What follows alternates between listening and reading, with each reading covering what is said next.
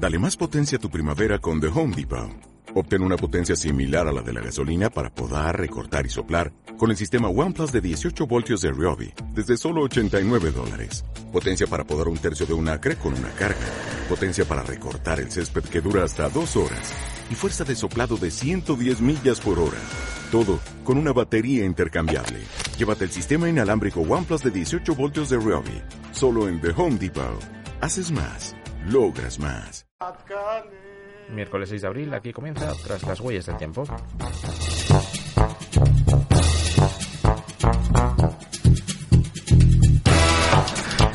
Y esta mañana comenzamos eh, con la sección de la Biblioteca de Timbuktu. Buenos días, Mario. Muy buenos días. ¿Qué nos traes para esta semana? Pues hoy tenemos un homenaje a una de esas figuras de, de la ciencia española que por desgracia son desconocidas para el gran público, pero que para sus discípulos, entre los que yo me cuento, pues ha tenido una importancia capital. Se trata del padre Ángel Garrido, por motivos de tiempo y bueno, ya sabéis cómo va todo esto de la gestión de las llamadas. Teníamos una llamada prevista para después de la presentación de esta figura, pero tenemos que alterar el orden por motivos de agenda y ponerla primero. Así que vamos a presentar a Alfonso Vives, profesor de la Universidad de Valladolid y que fue uno de los discípulos del Padre Ángel. Muy buenos días. Buenos días, Mario. Buenos días a todos. Tú fuiste uno de los alumnos del Padre Ángel, si mal no recuerdo, del curso de copto, ¿verdad? Sí, ya hace unos años, eh, buscando un profesor que cumpliera ese requisito de enseñarme privadamente una lengua que en la universidad pública no se encuentra, eh, don Jesús García Recio, director del Instituto Bíblico y Oriental, me puso en sus manos. ¿Y qué recuerdo tienes de él?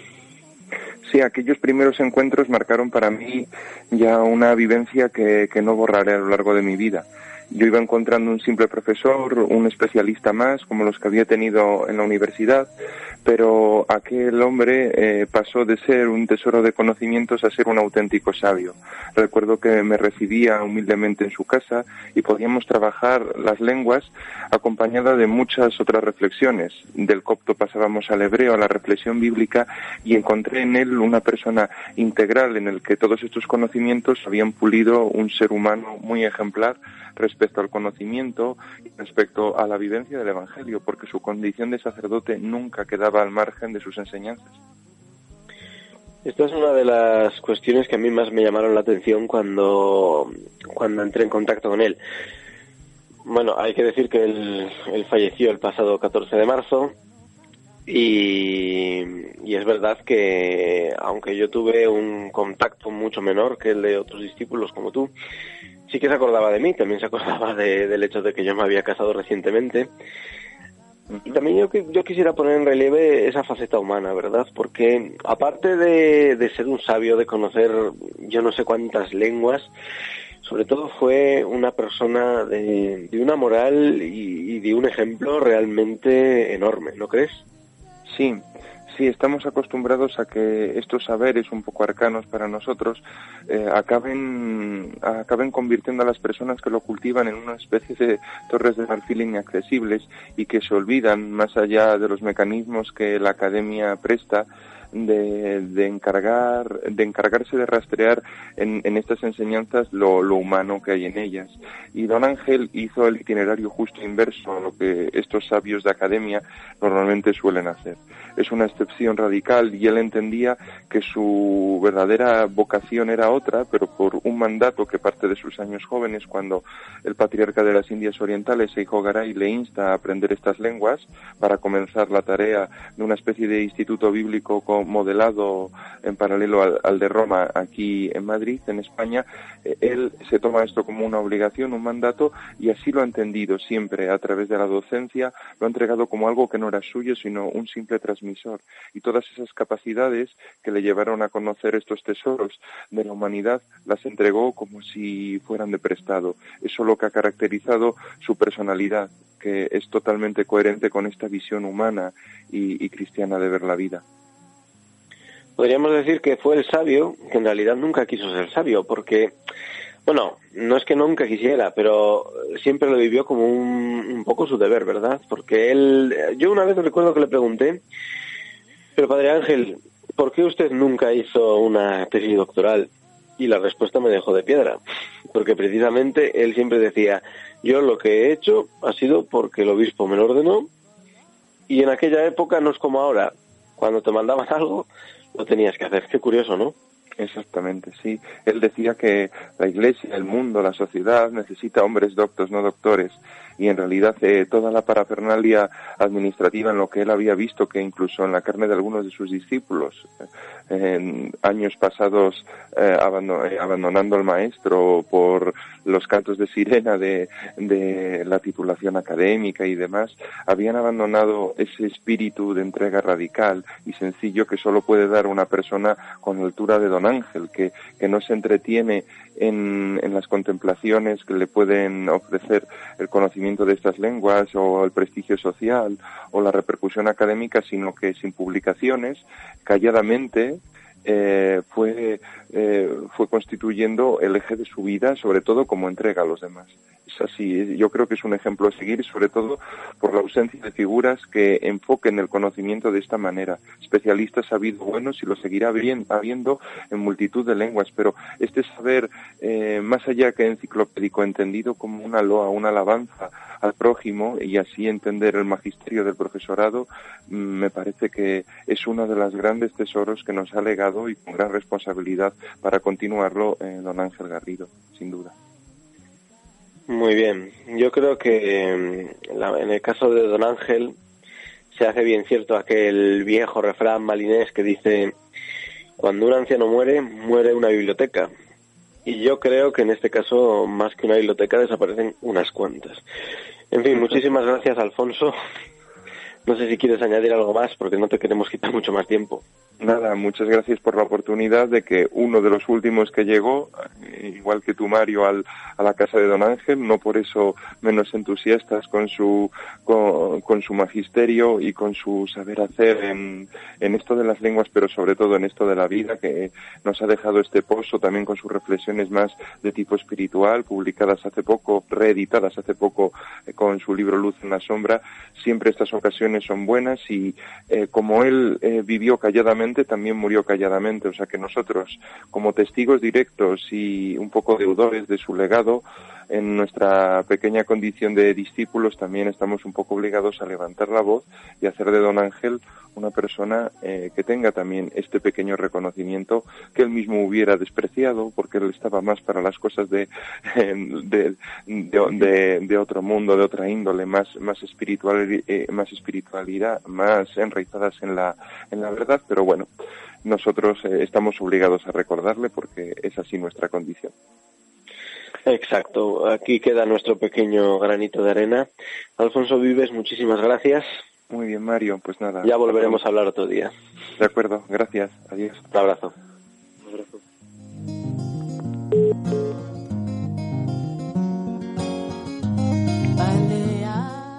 Y ahora sí, la presentación del personaje.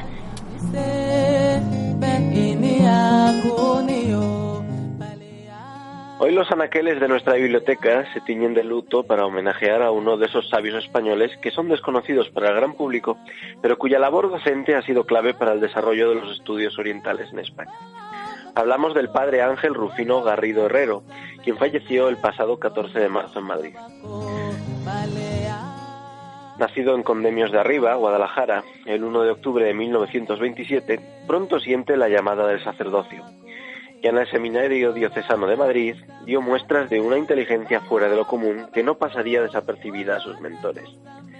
No en vano, en 1953, y tras dos años ejerciendo de párroco rural, el arzobispo de Madrid, Leopoldo Eijo, le incluye en un grupo de sacerdotes dedicado al estudio de lenguas orientales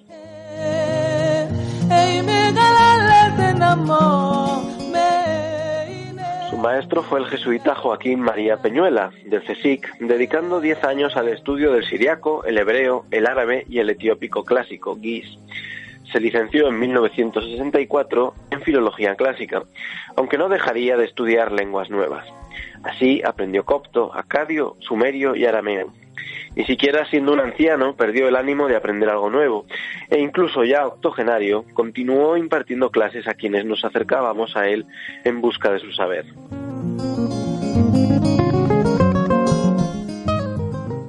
Quienes le conocieron, además de su modestia y generosidad, destacan del padre Ángel su labor pionera como formador de varias generaciones de expertos en lenguas orientales en España. A partir de 1963, impartió clases en el Seminario de Madrid y posteriormente en el Centro de Estudios Teológicos San Damaso, germen de la actual Universidad Eclesiástica Matritense de San Damaso. A partir de 1989 fue profesor en la Universidad Complutense, casi 10 años. Todos sus alumnos reconocen en él a un auténtico maestro con mayúsculas, sabio, paciente y cariñoso.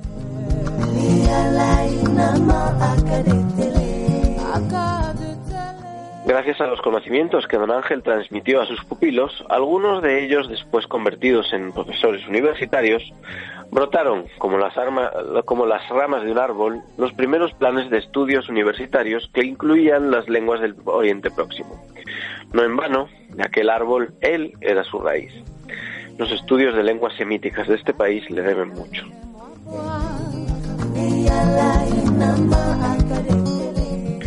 No quisiera olvidar la otra faceta a la que consagró su vida, el sacerdocio. Nunca olvidó sus tareas pastorales y, como fruto de sus reflexiones personales sobre la figura de Cristo, publicó sus dos únicos libros, El hombre y el misterio, Conversaciones en voz baja, de 1978, y Luz en la sombra, de 2014.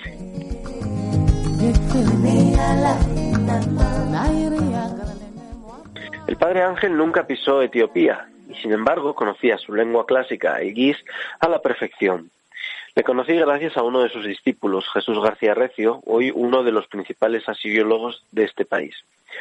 Guardo muy gratos recuerdos del camino entre la estación de metro de Tirso de Molina y su casa, en la carrera de San Francisco, atravesando el barrio de la Latina, porque aquellas calles me anunciaban que ya estaba llegando a mi hora de clase de etiópico con el padre Ángel.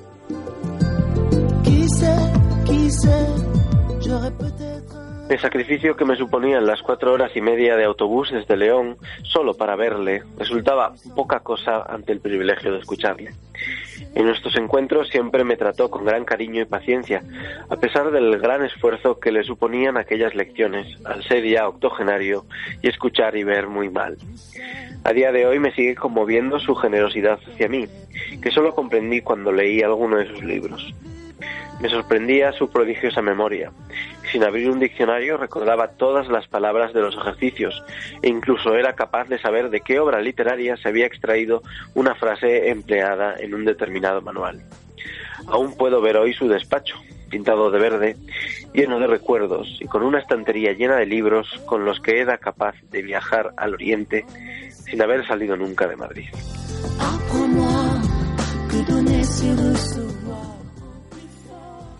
Y este es mi pequeño homenaje a esta figura. Hay muchos más discípulos que, han disfrutado de su magisterio agradecer que nos eh, acerques este, este momento, este recuerdo y además eh, lo que comentáis, ¿no? De cómo es parte de una raíz que, que, está dando sus frutos, ¿no? Exacto, a él prácticamente todas las enseñanzas de lenguas de este país, sobre todo las del Próximo Oriente, le deben mucho. Sido una figura, además de una humildad, porque eso hay que decirlo, tremenda. No estaba nada endiosado, siempre rechazó los laureles de la academia. Lo único que puedes encontrar por él de, de homenaje, muy merecido por otra parte, fue el que le realizó la Universidad Complutense hace unos años en la revista Isimu. Cuando ya se jubiló, hacia 2001, pues diferentes profesionales de las lenguas clásicas de, del Oriente Próximo de este país, pues se decidieron a, a, a, dedicarle una publicación que se incluye varios trabajos de investigación sobre estas lenguas que él amó, que él amó tanto aunque en principio no era su vocación, porque para él siempre fue como algo más, más de obligación que de devoción. Sí, pero aún así, aún así lo que comentas, ¿no? Que conseguía transmitir esa, esa pasión por ese conocimiento, ¿no? Que, ha transmitido tanto. Exacto, y, y, la verdad es que es una, es una pena, es una pérdida irreparable. lo que digo es que no es que se haya perdido una biblioteca, se ha perdido la biblioteca de Alejandría con este hombre. Una auténtica mente abierta, además, con una mentalidad muy abierta, teniendo en cuenta que él era sacerdote católico y muchas veces se tiende a pensar que siempre piensan de una manera muy retrógrada. En este caso, tengo que decir que no es verdad. Sus puntos de vista sobre la laicidad del Estado, sobre cómo la religión no debería ser enseñada en los colegios, mmm, su, su punto de vista sobre tantos y tantos temas sobre la vida, pues eh, es algo que le añade aún mucho más valor desde mi punto de vista. Y además la complicación también en muchos momentos eh, cuando se formaba, ¿no? De, llegar a esas lenguas, ¿no? Porque ahora a lo mejor puede resultar un poco más sencillo, ¿no? En cuanto a mm, comunicaciones con otras zonas de donde pueden estar realizando esos estudios. Exacto, no estamos hablando de una época muy difícil como fue la posguerra, eh, además en un, en un país como España que ya no solo es que estuviera muy atrasado económicamente debido a esa guerra civil, sino también intelectualmente. Gran parte de, de la escuela tradicional española sufrió muchísimo los años del conflicto y además en investigación con lo que en lo, en lo tocante al Oriente bíblico estábamos muy a la saga al respecto de otros países como Francia, Italia, Inglaterra o Alemania. Y sin embargo, él en 1953 es inserto en este programa de estudio de lenguas orientales. No es que no existiera absolutamente nada. Es verdad que su maestro, aquel jesuita, pues le ayudó mucho en su formación. Pero desde luego, con ese intelecto privilegiado que él tenía, la labor que, que realizó para formar, para crear una planta que hasta ese momento no existía en España, como fue el estudio de las lenguas orientales, para él fue, para España fue vital.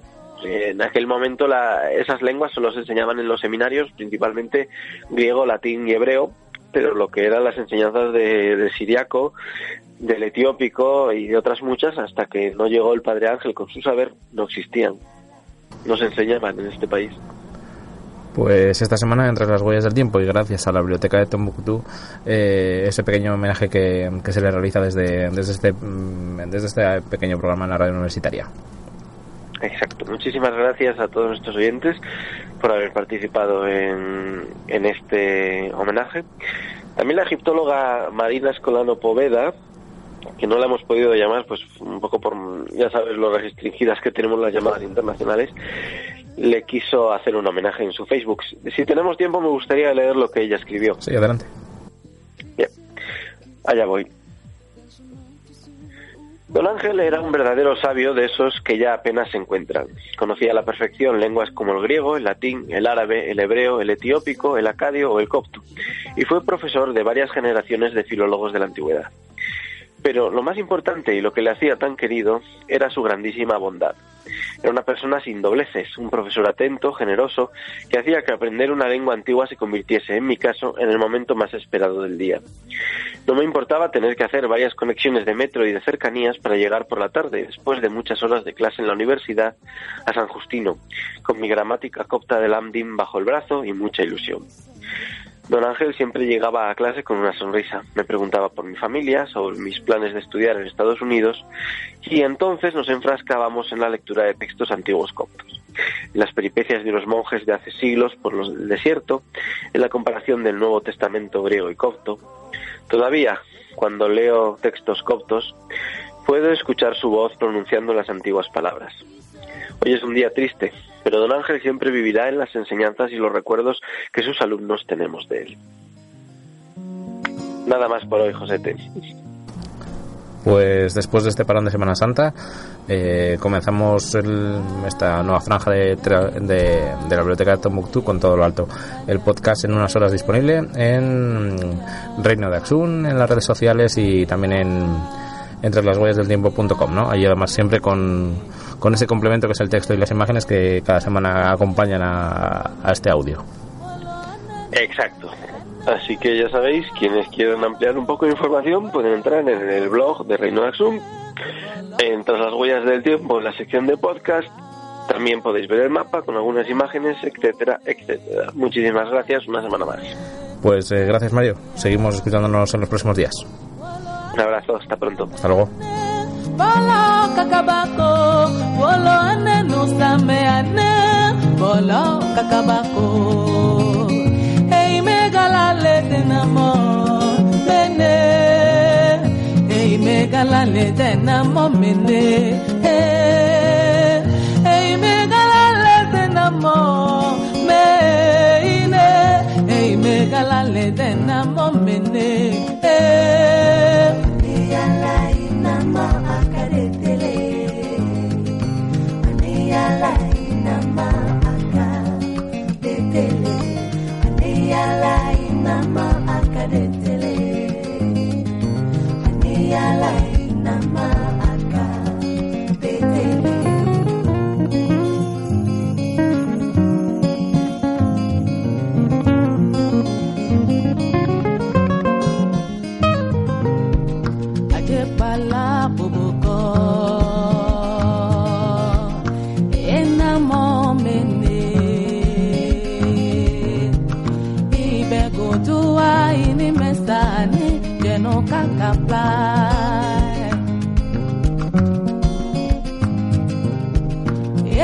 obstáculos.